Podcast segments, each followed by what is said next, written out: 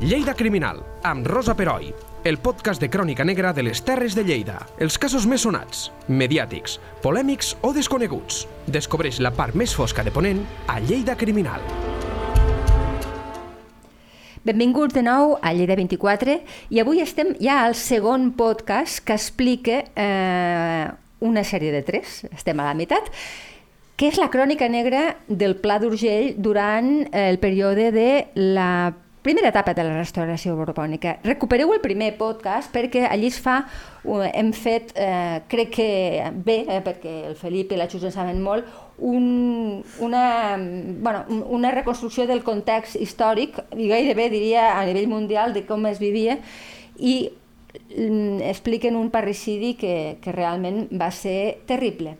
Però, a part d'aquest parricidi, eh, els crims continuen. Sí. I en tenim un que el podem titular com el Hola Felip, hola, hola Xus. Hola. No, no us saludo. Hola, ja pot no, ser. ja, ja.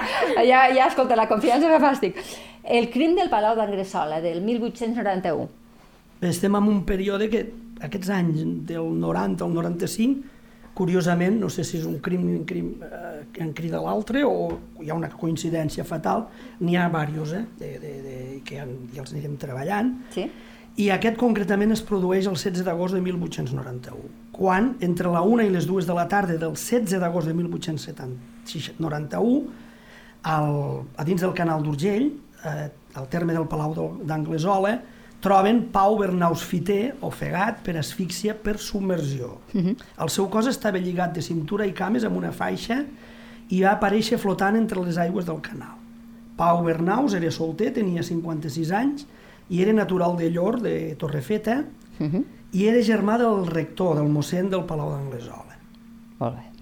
Es van practicar les diligències que pertocaven i es va comunicar el fet a la Guàrdia Civil de Mollerussa, que va fer córrer les ordres, fins que a Fonolleres, la Guàrdia Civil de Targa, va detenir dues persones com a sospitosos del crim. Un era Tomàs Aznar Pinyol, natural de Sàstago, Saragossa, i l'altre era Carlos José Teixaire o Tessaire, depèn de les fonts, Pallarès, que era de Sena Osca, que eren dos passavolants Sí. que havien passat durant aquells dies per passar pel Palau d'Anglesola, que demanaven caritat per les cases. Convictos i confessos del crim van ser posats a disposició del jutge, els van intervenir 5 pessetes en plata, 25 cèntims en xavalla i unes tisores de grans dimensions. Eh? Les tisores era una arma també, s'utilitzava, com que la navalla estava re, més o menys prohibida, reglamentada, Tot i que molta gent en duia, eh? però sí que... no, no, tothom duia una, una navalla. Però, no, però si es podia no s'ensenyava. I hi ha un llibre, un llibret molt interessant que era la, la, les armes, del, ara no, no recordo el, el títol, però la navalla com a arma de defensa, estudia la navalla com a arma de defensa i les tisores eren una arma dels gitanos. Els gitanos utilitzaven les tisores Ah, com a sí? arma de defensa, sí. I hi havia manu, hi ha un manual del segle XIX que explica com utilitzar i, i fa un raonament molt Però per maco. matar, eh? Per... No, no, per, Per per, lluitar, per lluita, Mm. de lluita, com, com un, un, hi havia tractats d'esgrima. Amb tisores? Hi ha, hi ha un tractat que estudia, eh, és un tractat sobre com utilitzar la, la, la navalla i les tisores com a arma de defensa. A veure, le- les, tant la navalla com les estissores, eh, a, a, primer, primer, que armes són eines. Això s'ha de tenir en Clar, compte. evident, I llavors, eh, això, per això justifica el fet de, de portar-les sempre al damunt. Eh, els gitanos, els, els passavolants, eh, probablement les era més fàcil portar una, unes tisores no per res, sinó perquè les tisores serveixen per més coses que no pas la, Per practicitat, les, clar, sí, sí. les navalles. Vull dir, si s'havia d'esporgar, si s'havia de, de, de fer de, això, d'ojalatero, que era una cosa, eh, reparar cossis i coses d'aquestes de, de, de metall, que era una cosa que, que feien molt, Eh, això, la, les, les tisores ho podien fer, la, les navalles eh, era, ha- havia de ser d'una altra manera, diguéssim.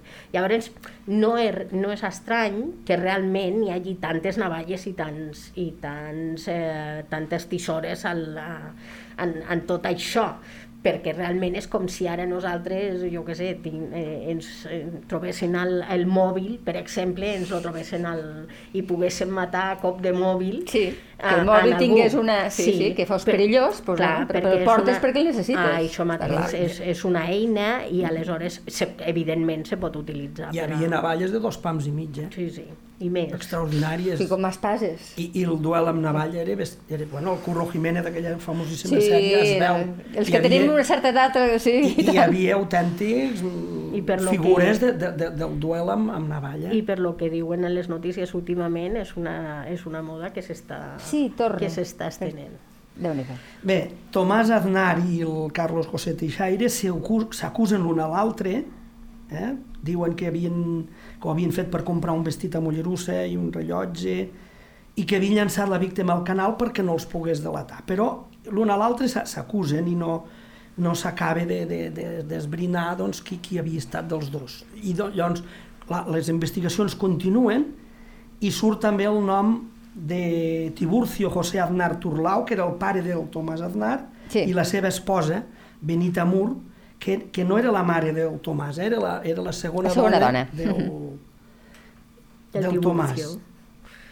El 24 d'agost de 1891 surt, es, es, es publica una ordre de cerca i captura, que llavors, el que veiem a les pel·lícules de l'oeste, no? Sí, Allò se del busca. wanted. I wanted. Doncs Se això, busca. eh, hi havia una descripció de, de la persona que buscaven, Mhm. de la, en concret d'aquest matrimoni. Hi havia fins i tot llocs que hi havia fins i tot el dibuix, Sí. però normalment era la, i això es publicava eh, al, al BOE. El Eh, hi ha- butlletí- hi ha- hi ha un- el butlletí de la hi ha el butlletí- Hi ha el butlletí província, sí. provincial, eh? I, i els descriuen així, eh? Tiburcio tenia 64 anys, era natural de Sastagó i era veí de Tamarit de Llitera. Era conegut per Tejero, eh, que apareix aquí, eh? Tejero, Mm. que després farà... Cognom amb, amb Amb- moltes sí. reminiscències històriques. Tenia 64 anys, era captaire, era prim, d'estatura regular, calçava espardenyes obertes i duia pantalons de pana negra a llistes. Faixa de color groc, brusa blava, una gorra de quadres blancs i negres i anava amb un bastó petit. La Benita Mur Gràcia era molt més jove que el seu marit, tenia 35 anys, Increïble. i era natural i veïna de Tamarit. Era baixa d'estatura, prima i d'ulls humits i encarnats. Usava sabates o espardenyes i mitges d'estam, faldilles a l'estil del país i anava en mànigues de camisa o gipó. Aquesta és la descripció que donen oficial d'aquests dos personatges. Bé, aqu- aquestes descripcions doncs, mm, circulaven per tota la província doncs, i tothom que, troba, que veia algú a que responia a aquesta descripció estava obligat a, de, a denunciar-ho a la Guàrdia Civil. Eh? I Veiem que ja és la Guàrdia Civil, eh? que els Mossos d'Esquadra pràcticament ja no apareixen. Clar. Tot i que encara hi havia, però és la Guàrdia Civil la que agafa la responsabilitat de l'ordre a, la, a la província i a Espanya. Bé, el 30 i 31 de març de 1892 es celebra a Lleida la vista en judici oral i públic. Aquest és un judici que se li va dir el, el cas Aznar, que va donar la volta a Espanya. Ja, ja Sí. veurem per què. Eh? Val. No tant pel, pel crim, sinó per, pel que, del, per l'indult i tot el que passarà després. D'acord. Eh? Va tindre una gran ressonància i el dia 30 i 31 de març mm, l'audiència es va omplir, eh? l'audiència de Lleida es va omplir la sala, el vestíbul, els carrers, eh? la gent volia assistir doncs, en aquest és judici. que ens agradava molt en aquella època, aquestes coses. Bé, i, i, i els veïns no? de Bellvís, de Palau d'Anglesola, dels pobles del voltant, doncs coneixien a la víctima i, i van Clar, anar. a I més jo- a més és que n'hi havia un, un, un, un component no? que, que, que cridava, no? perquè era germà solter de- d'un mossen. Clar, que I els això- capellans en aquell moment era una Clar, figura molt... Llavors, quina, respectada. quina relació... Suposo, no, no ho podem saber ni per la premsa ni res, eh, però si ens posem una mica en aquell moment, tots els los murmuris i la, que devia d'haver en sentit en, en, en qüestió d'aquesta d'aquest amor. Eh, segurament nosaltres no coneixem a la víctima, però ells sí que devien de conèixer algo i això devia de encara provocar més aquesta mm, necessitat Sí. de conèixer què és el que havia passat. Vull dir que, que realment de vegades eh, no són tant els criminals els que criden l'atenció, sinó les víctimes i, la, i les possibles raons Clar. de per què, víctimes, entorn, sí, sí. Sí, sí, clar, perquè si portaven aquestes, les, les monedes de plata i tot això, eh, clar, això, era, això ho portava eh, el germà del mossèn. Això, clar, són moltes preguntes que la gent es devia de fer i a partir d'aquestes preguntes moltes històries que es devien d'explicar. Segurament. Amb, En- molt, en mal- moltes amb mala- fantasies, segurament. Clar, amb molt mala idea. Mala idea. Totes les males Sí. idees que us poguéssiu imaginar. Segur. El Tiburcio, el matrimoni Tiburcio i la Benita i el Tomàs tenen un advocat i el José Tesaire la- els assisteix un altre advocat.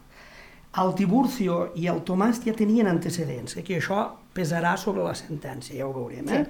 El Tiburcio tenia un altre, un altre cas per lesions i robatori i el Tomàs només per robatori, que això pesarà sobre la sentència, ho torno a dir, eh? Sí. Ens El- quedem amb aquest detall. El sí. 31 de març de 1892, el Tribunal de Dret dicta sentència. D'acord amb la petició del fiscal, condemna a Tiburcio Arnaz i Tomàs i al Tomàs Aznar, pare i fill, a pena de mort.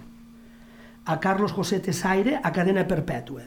Eh? És el que diem dels antecedents. Sí, el sí, que sí, té sí. antecedents lo, lo, lo condemnen a pena de mort i el que no, té, no tenia antecedents, que és el José Tesaire, a cadena perpètua.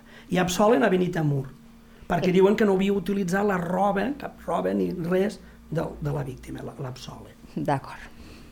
Per tant, tenim tres eh, condemnats. Tres condemnats, dos a pena de mort i un a cadena perpètua. Molt bé. Llavors presenten recurs de cassació, que això era, era freqüent. Uh -huh.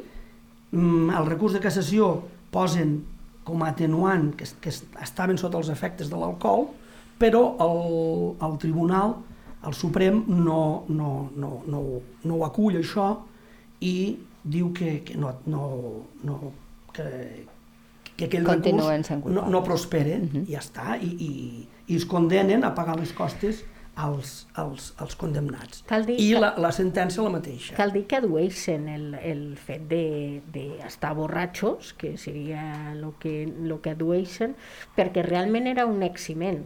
Vull Sí. dir, això fins fa quatre dies, el, el fet d'anar begut en un crim era un eximent. Això ho havies comentat en algun En altre algun altre. moment. En canvi, ara és una greujana. Sí. En... Una diferència? Sí, sembla que no, però ho és.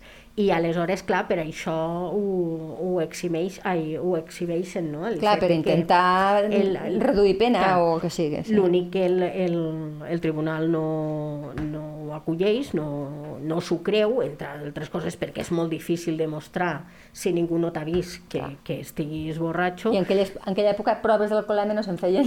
No, no hi havia la no, tècnica necessària. no, sí. no, no, no n'hi havia. I llavors és per això. I, i bueno, eh, que només aquest aclariment Sí, que sí, ho sí. tinguéssim en compte. Molt bé. I ara veurem com un cas d'un assassinat, que, a, a veure, en principi, doncs, no, darrere d'un assassinat hi ha molt dolor, hi ha molta tragèdia, Tant, tant, molt drama, no, i no voldria frivolitzar amb això, però el que era un cas Que no tindria que no era mediàtic es converteix en un cas molt mediàtic a tot, Exacte, a que tot l'estat. que comentaves l'estat, abans, sí, sí. Que és el cas de l'indult, de l'indult d'aquests dos personatges. Eh? Les, les autoritats i els veïns de Lleida comencen a fer gestions per demanar la- l'indult als reus condemnats a mort. Ja ho veurem per què, eh? perquè era quasi una qüestió d'orgull de ciutat. I amb aquest propòsit el Col·legi d'Advocats de Lleida decideix acudir a la reina regent, o sigui, els indults només els podia oferir el rei o la reina, Sí?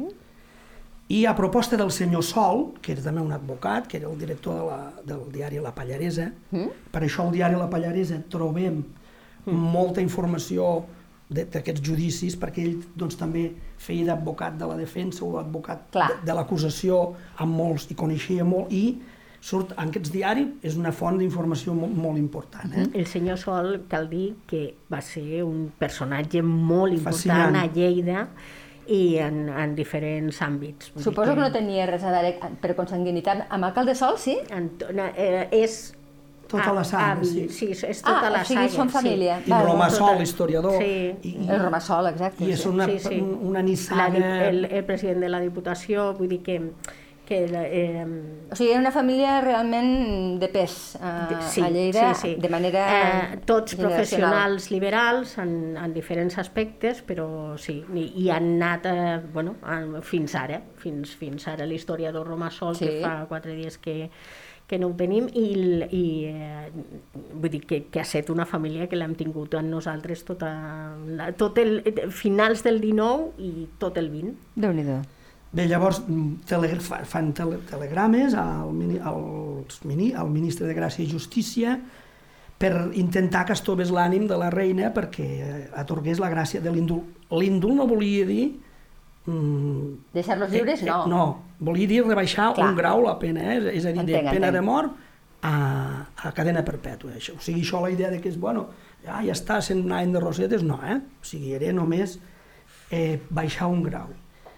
Llavors els senadors diputats de Lleida visiten Antonio Cànovas del Castillo, que era el president del Consell de Ministres d'aquell moment, per demanar per demanar-li que proposés l'indult a la regent, a la reina. Sí. I Cànovas els diu que no, que calia que la justícia fos exemplar i que calia complir el, el que està emanat, no? el que un, un tribunal havia sentenciat. Finalment, el 21 de novembre de 1892, la, reina, la reina regent concedeix l'indult però només el fill, el Tomàs Aznar Pinyol, per la immediata de cadena perpètua. Va. Només o concedeix- sigui, no, el- no el mataran, però, a cadena la per- presó... Però el pare sí. El pare sí. continua, eh? I això, doncs, després veurem què farà més. Sí. Bé, el Tiburcio Aznar, el pare, ignora que el seu fill havia estat indultat, Ell no ho sap, se pensa que... s'havien pres grans precaucions perquè això no passés, Ja. però la gent de Lleida, perquè era un, Lleida era un poble, encara de fet ho és, la gent de Lleida s'ha- s'havia compadit d'aquell home i majoritàriament tots els lleidatans i lleidatanes van reiterar que calia que es concedís la gràcia de l'indult al fill. Eh? Perquè si ho havien fet amb el pare, també ho, hagués, ho havien de fer al fill. Perquè ja feia més de 20 anys que a Lleida no, no, no, no hi havia cap sentència de pena de mort. Això és el que diu les cròniques, eh? Sí, sí. O sigui, que va ser com un clam popular de dir, sigueu fins i tot hi ha, hi ha manifestacions, no? eh, creient que si ho havien concedit al pare, doncs ja era una cosa de, de ciutat, d'orgull de ciutat, no? de, de dir, estem al mapa a Lleida i que pintem alguna cosa. Eh? Però el 23 de novembre confirmen que Tiburcio Aznar havia de, se l'havia de condemnar a mort. Sí, que no, El sé, no, 23 no ha manera. arriba no el se sap. telegrama i que l'havien d'executar el 29 de novembre de 1892. Com va passar en la Maseta, com que a Lleida no hi havia butxí, havia, Van de, vin- havia, de, vindre- havia de vindre de fora.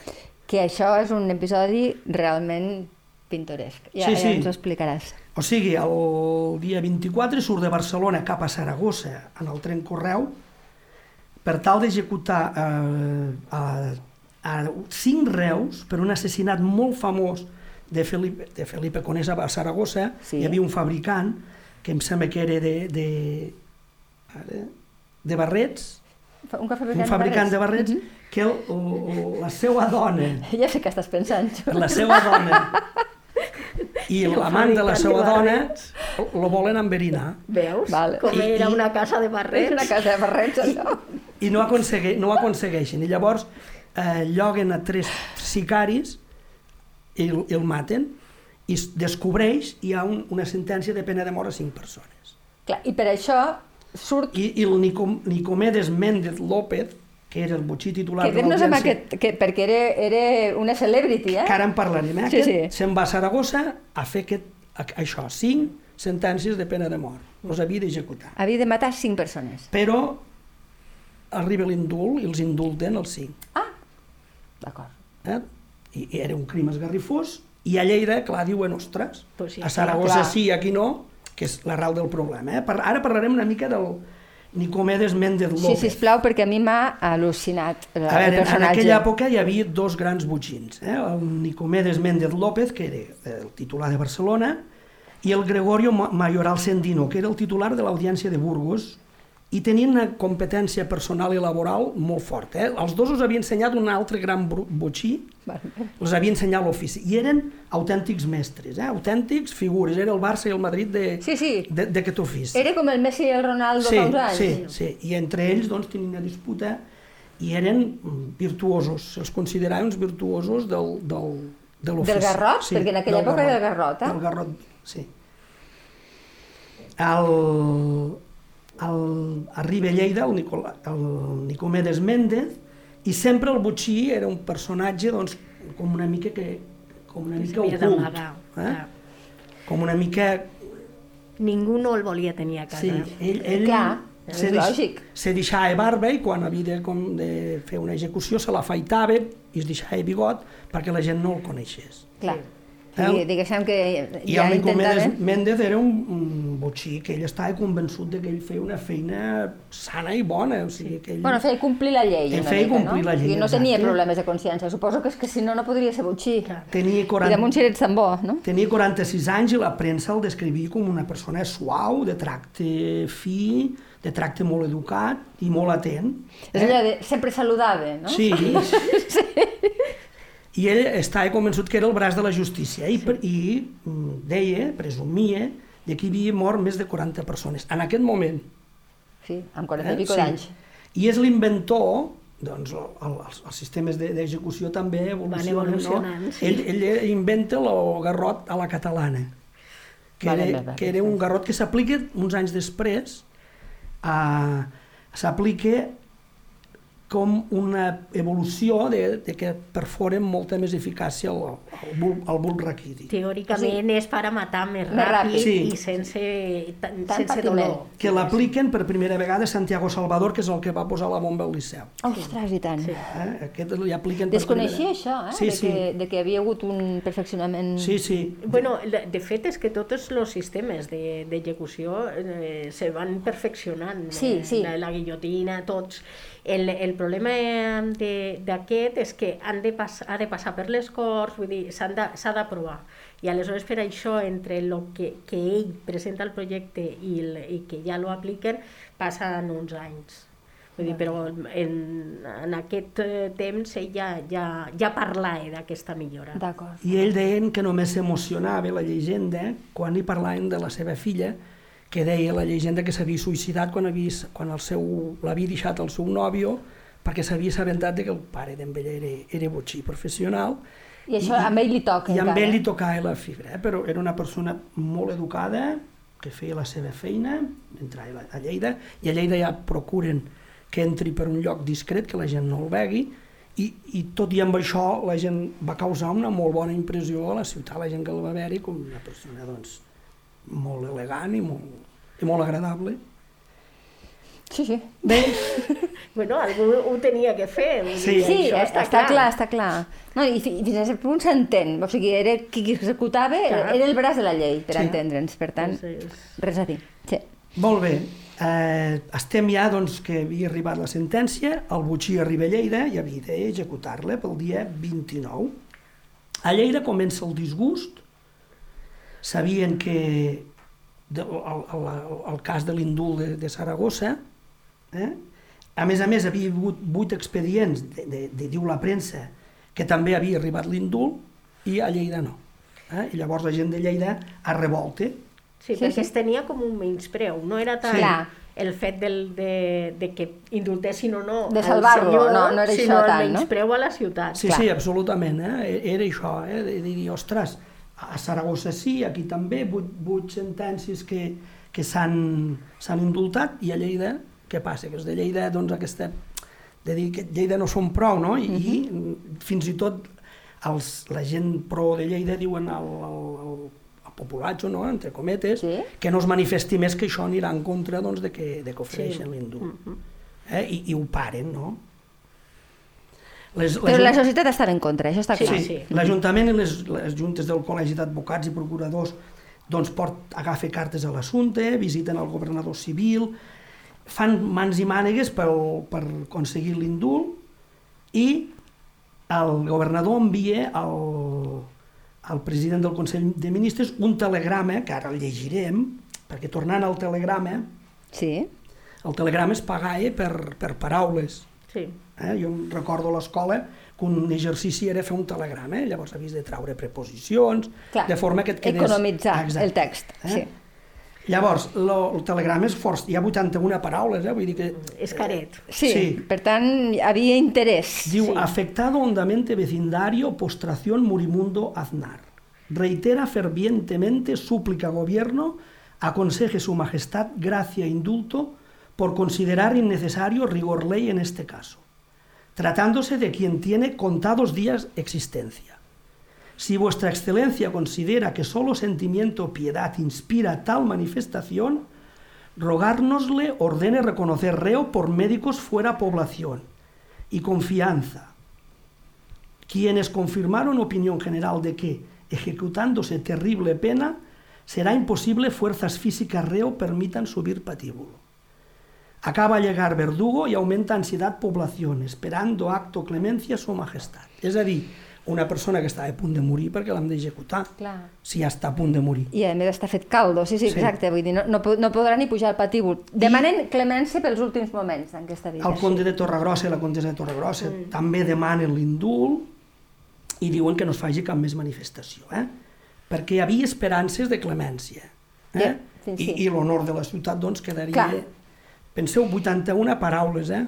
Vull dir, això era, era, era, molts era, diners. eren molts diners. I molta molèstia. I ara, sí, sí, fe, sí. fent un, un incís, eh? El, el telegrama més curt de la història, fent un incís, eh, es va fer l'any 1862 i el va fer Víctor Hugo quan va publicar Els Miserables, sí. que volia saber si fa un telegrama al seu editor per saber si havia havia tingut èxit sí. l'edició dels Miserables i li fa un, un, un telegrama amb un interrogant.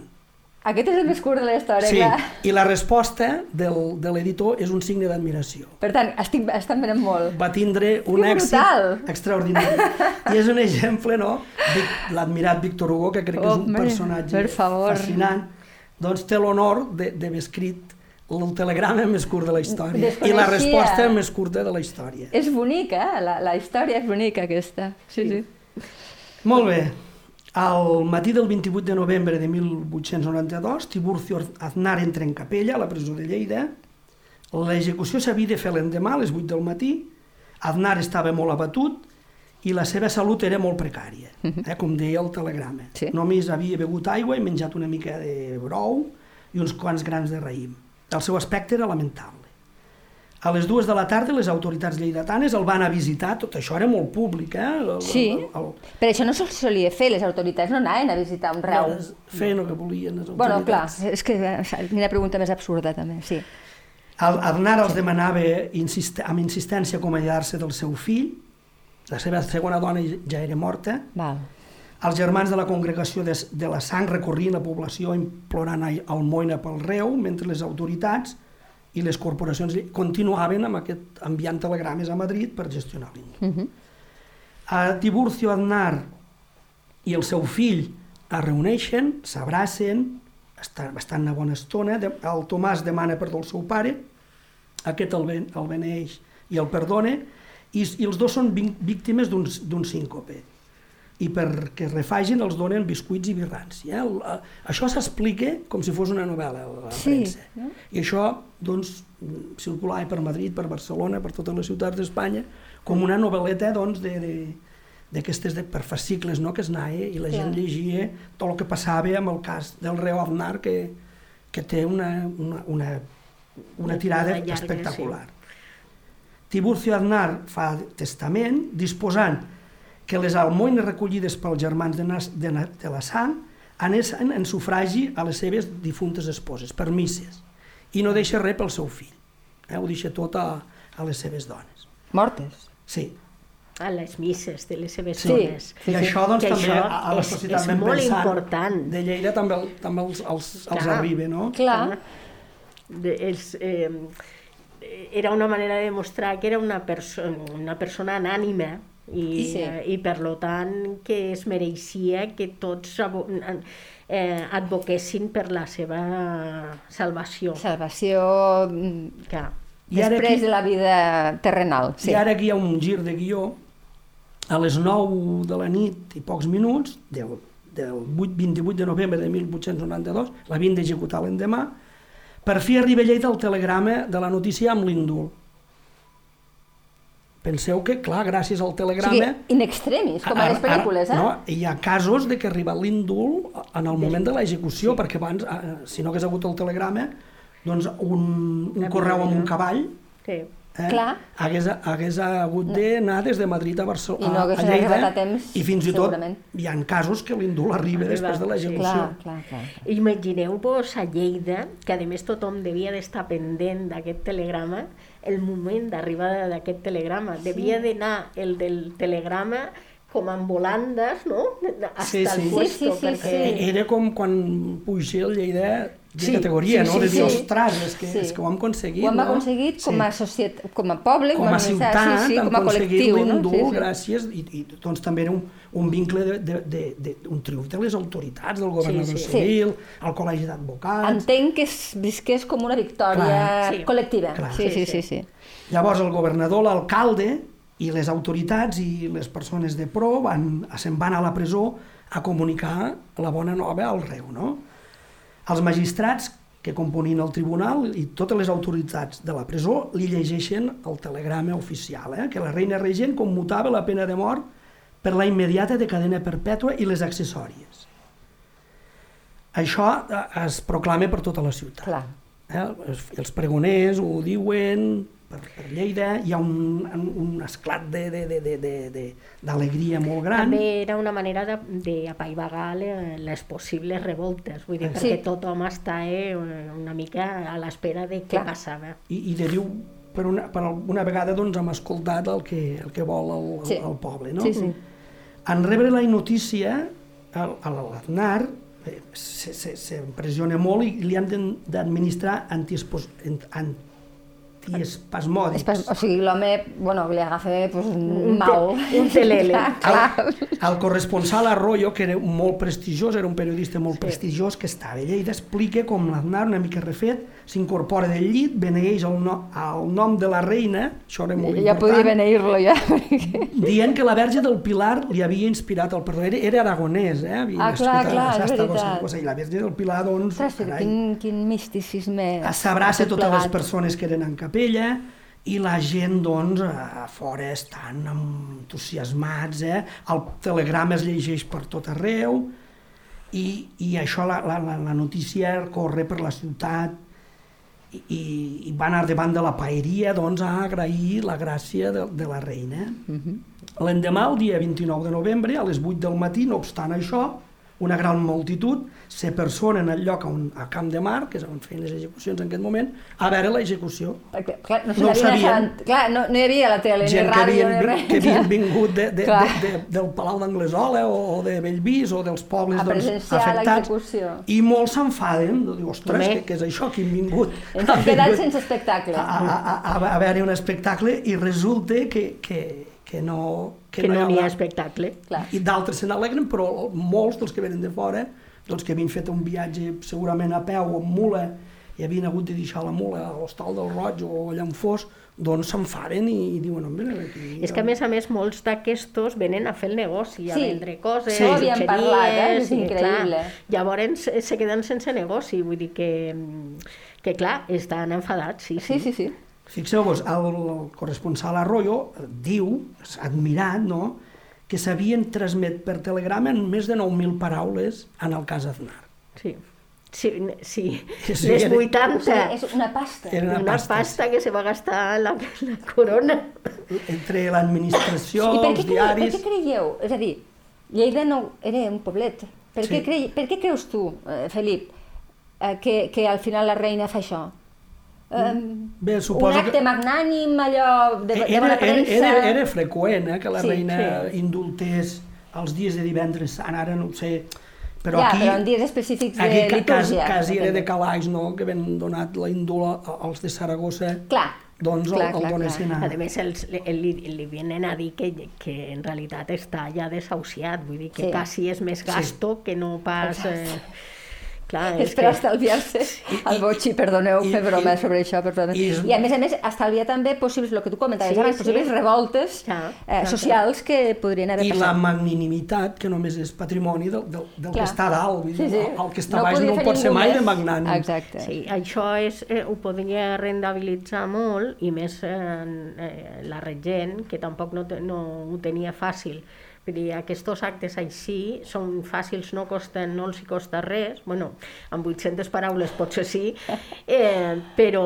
però després eh, poden tenir molta rendibilitat. Clar, de la, això, no? Del saber fer, de la magnanimitat, de la bondat el, de, el, de la persona. la, sí. L'agraïment del, del poble, a, Clar. a haver estat escoltat, vull dir, és que... Sí, sí, són- hi ha, un, hi ha, un, hi ha una recompensa, Sí. s'entén perfectament. Bé, i ara acabem. A dos quarts de dues de la nit del 9 de març de 1893, Tiburcio, Tiburcio José Aznar va morir als 64 anys a l'Hospital de Santa Maria de Lleida. Que, era, que estava allí allí. Sí, a eh? veure, sí, sí. A, als hospitals només hi morien els pobres. Sí. Els rics morien a casa. Els, els hospitals eren llocs terribles. Eh? La, la gent moria a casa, els rics morien a casa. Hmm. O sigui, la gent que moria a l'hospital eren gent molt pobra. Perquè estava a la és, presó... al, és, al, és al revés d'avui, eh? Sí, sí, és al revés. O sigui, els rics morien a casa, els no assistia un metge fins al final i rarament anaven a, a un hospital.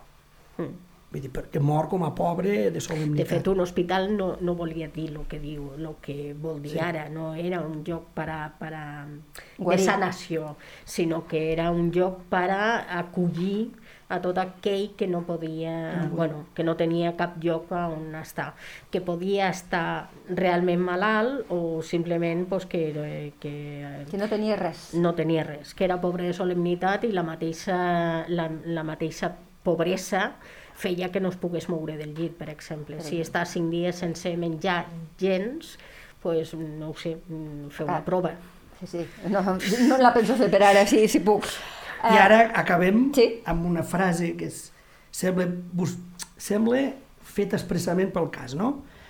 En l'òbit que fa el capellà, diu va rebre el sant sagra... en castellà això, eh, però jo ho he traduït, Sí. va rebre els sants sagraments de penitència, el viàtic i l'extremunció amb la indulgència plenària. Indulgència plenària. Per tant, doncs, el que no ho perdonen aquí, el perdonen allà, i així queda el cas del reu Aznar, que curiosament va ser un cas eh, que va Sí. omplir els diaris de l'època amb... i que va posar Lleida Sí, eh, El sobre el mapa, mapa, sí. és el que, tu, Sí, el que sí. anava a dir, sí, sí. Doncs, bueno, amb Lleida sobre el mapa acabem aquesta segona part de la trilogia i us emplacem al tercer podcast, que tampoc us, us defraudarà. Moltes gràcies. Vinga. Lleida Criminal, amb Rosa Peroi. Cada dos divendres a lleida24.cat.